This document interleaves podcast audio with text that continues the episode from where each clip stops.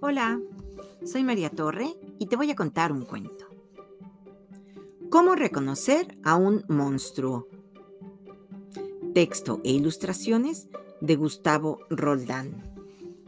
Publicado por Editorial Tecolote. Si nos encontramos ante algo que pudiera ser un monstruo, es mejor asegurarse de que realmente lo sea.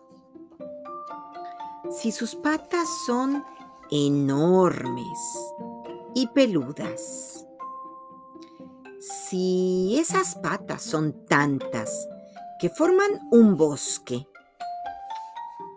si su panza provoca una suerte de techo sobre nosotros, si su cola se extiende por metros y metros,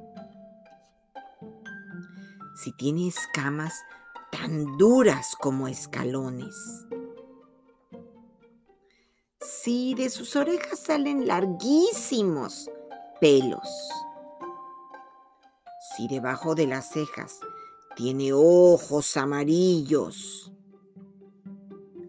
si su nariz es como una gigantesca berenjena.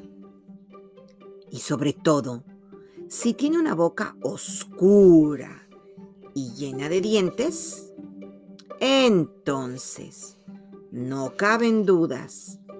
Es un monstruo.